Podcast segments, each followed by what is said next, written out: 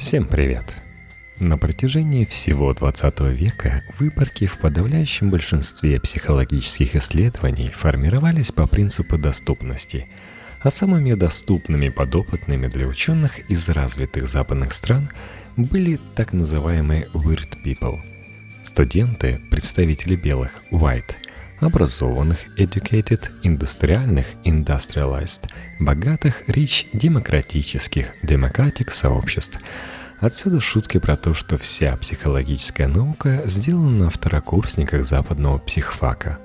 Таким образом, представители примерно 12% мировой популяции были испытуемыми в 80% публикуемых работ. Но выводы в них тем не менее делались о среднестатистическом человеке – то есть абсолютно любом жителе планеты.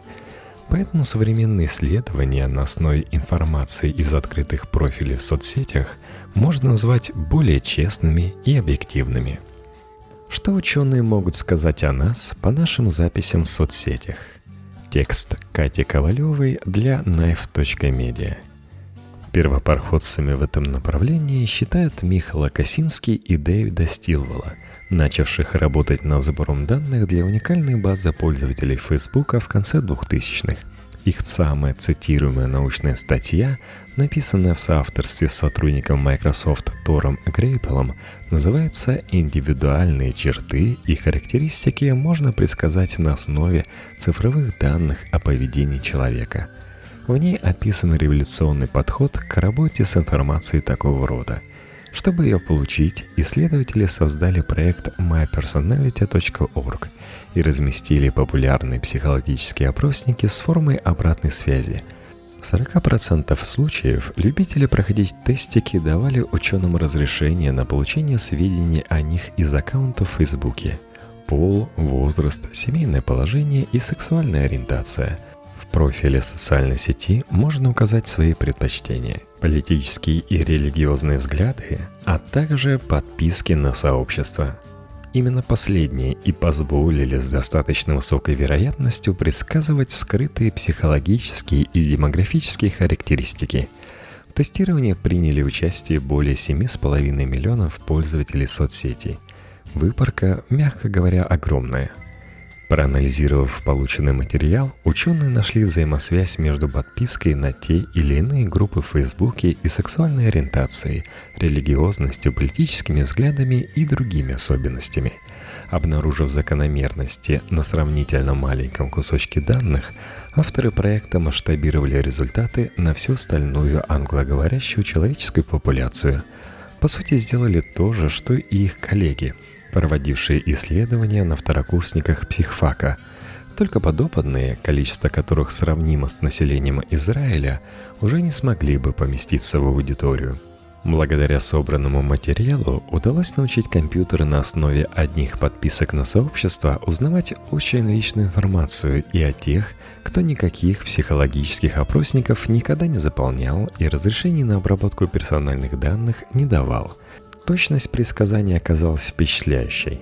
Вероятность определения расы 95%, пола 93%, политических предпочтений демократы или республиканцы 85%, вероисповедание христианство или ислам 82%, гомосексуальности мужчин 88%, женщин 75%.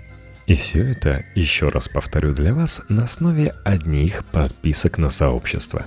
Семейный статус, пристрастие к курению, алкоголю, наркотикам верно устанавливались в 65-70% случаев.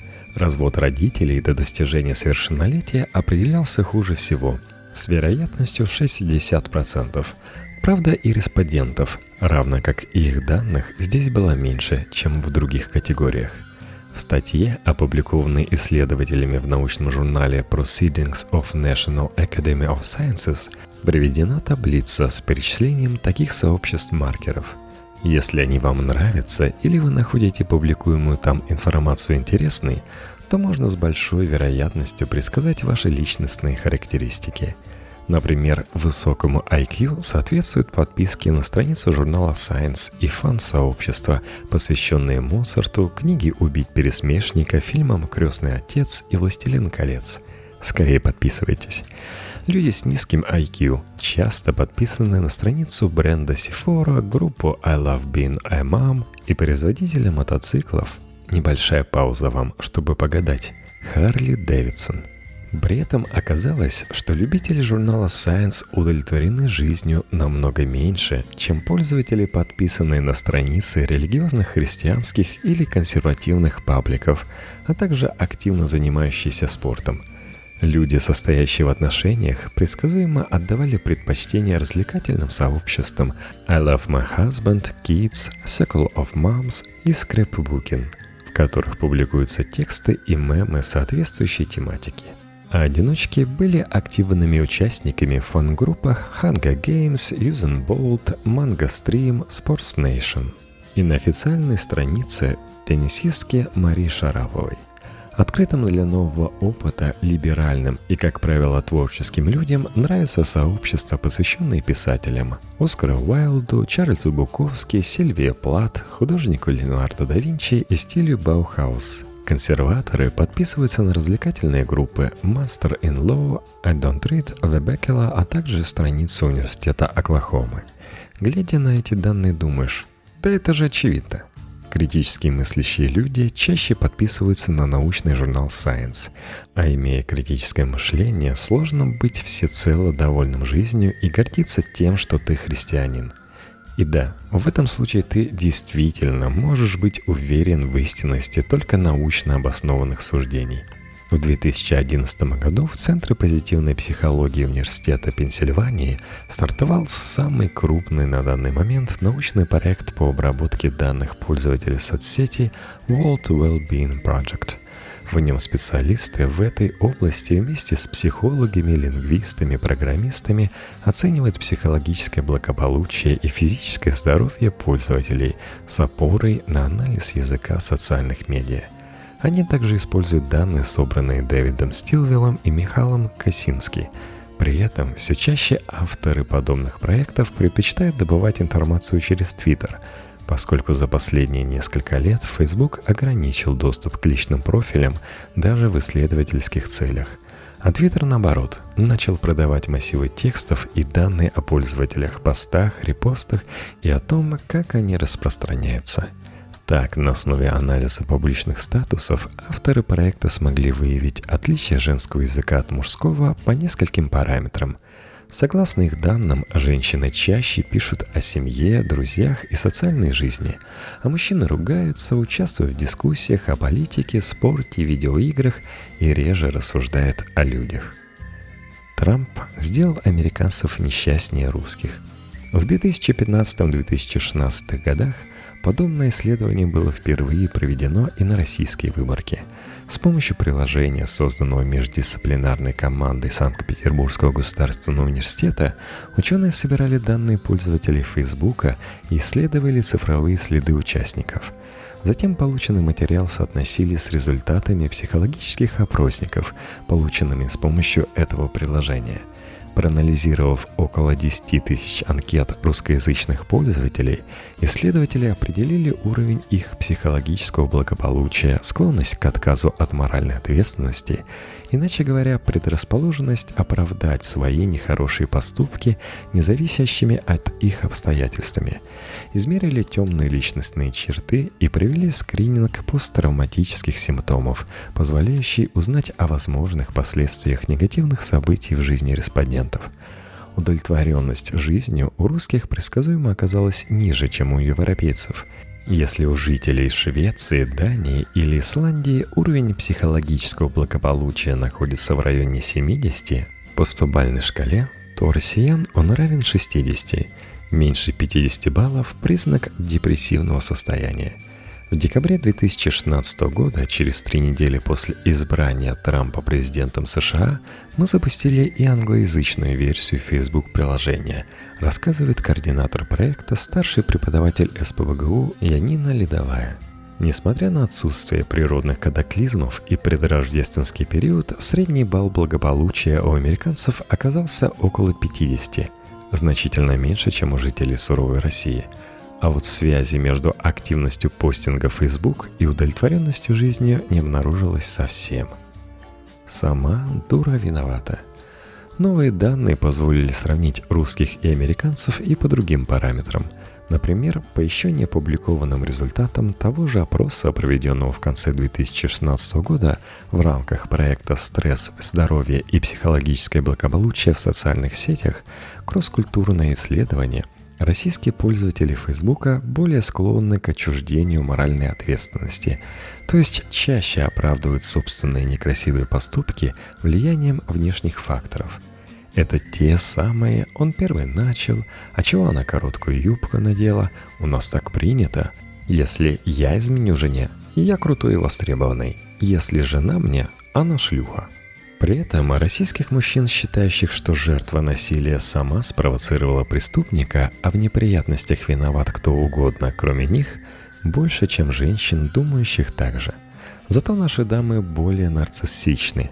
Скорее всего, россияне также в меньшей степени готовы рассказать о том, что пережили насилие со стороны близких или подверглись хейтерству в сети – если сопоставить данные, собранные психологами СПБГУ в российском сегменте социальной сети, с теми, что получены в США и Канаде офлайн, выяснится, что у русских выше два из трех параметров темной триады – нарциссизм и макиавелизм.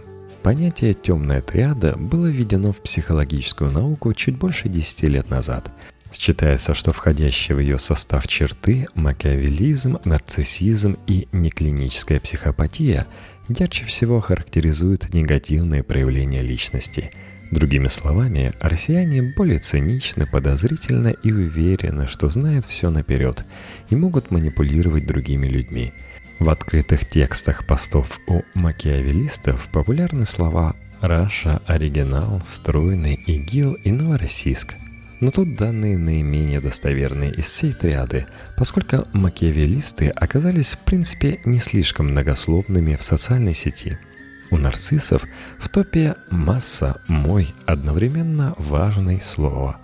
У психопатов российский, США, нация, президент – Вошедшая в команду исследователей-лингвист Полина Паничева также проанализировала тексты пользователей Фейсбука, чтобы определить их любимые темы и леммы, отдельные слова в зависимости от пола. Выяснилось, что мужчин интересует геополитика и цены на недвижимость в Москве. При этом они чаще употребляют слова «российский», «Россия», «Путин», «государство», Женщины интересуют вопросы социального взаимодействия и поздравления с праздниками, и они чаще употребляют слова «любить», «мой», «мужчина», «любимый». Скорая помощь в интернете. У подобных исследований может быть и практическое применение – Записи, сделанные пользователем с момента регистрации в соцсети, позволяют специалистам по общественному здоровью узнавать особенности образа жизни пациентов и получить дополнительную информацию для более точной постановки диагноза. Еще одно исследование показало, что до 70% людей с аккаунтом в Фейсбуке или Твиттере, сидящих в очереди к врачу, готовы разрешить подключать свои профили к медицинским картам – это не только позволяет докторам уточнить диагноз, но и автоматически делает пациентов участниками научных исследований. Однако, как отмечает и сам пионер этого научного направления Михаил Косинский, здесь требуется крайне осторожный подход. Представим, что проведя исследование на открытых данных, в общем, мы сможем говорить о том, что в том или ином городе проживает определенное количество геев, леваков или людей с высоким IQ – но если детализировать информацию и прийти на личности, это может уже не только лишать людей приватности, но и в какой-то мере угрожать персональной безопасности. Мало ли кому в руки попадет такой инструмент, кого и зачем с его помощью решат вычислить. Если же говорить о благих целях, то анализ соцсетей также может помогать потенциальным самоубийцам. Например, пользователям, в чьих текстах при сканировании программами-краулерами будут обнаружены лексемы, слова и темы, которые до этого были связаны в исследованиях с угрозой депрессии и суицидальными наклонностями. Можно автоматически при договоренности с администрацией социальной сети показывать в ленте новостей картинки со словами поддержки, рекламу служб психологической помощи или посты с информацией о симптомах депрессии – Правда, пока начальные разработки в этом направлении делаются только на английском языке. А на территории США Facebook предоставил возможность пользователям, обеспокоенным состоянием своих друзей, заявить об этом администрации соцсети. Проявляет заботу о пользователях и Instagram – так, прежде чем показать изображение по тегам Depression и Suicide, соцсеть предлагает почитать советы для тех, кто находится в кризисной ситуации. Рекомендуется прогуляться или приготовить себе любимое лакомство, обратиться к психологам, позвонить другу. Однако, если российский пользователь нажмет на кнопку «Поговорить с волонтером горячей линии», его отправят на сайт службы Befrienders Worldwide, которая не работает в нашей стране – Несмотря на то, что Россия занимает одно из лидирующих мест в мире по подростковым самоубийствам и количеству депрессивных расстройств, масштабных проектов, помогающих тинейджерам или взрослым, в нашей стране нет. Если человек почувствует, что он не в порядке, в большинстве случаев выяснится, что помощи ждать неоткуда. Научных грантов на исследование и решение проблем с психическим здоровьем, а тем более на разработку софта, тоже особо не дают – Остаются благотворительные взносы и краудфандинг. Благодаря им, например, уже несколько лет существует онлайн-проект «Психологическая помощь подросткам в регионах РФ». С 15 дня до трех ночи работает анонимный чат, где дети могут написать о том, что их волнует, будь то неприятности в сети, проблемы со сверстниками, зависимости и так далее. Кроме того, связаться с психологами можно по электронной почте или ВКонтакте – в России пожертвования на подобные проекты, а также внимательность к собственному ментальному здоровью и психическому состоянию окружающих вас людей остаются самыми доступными способами избежать возможных трагедий.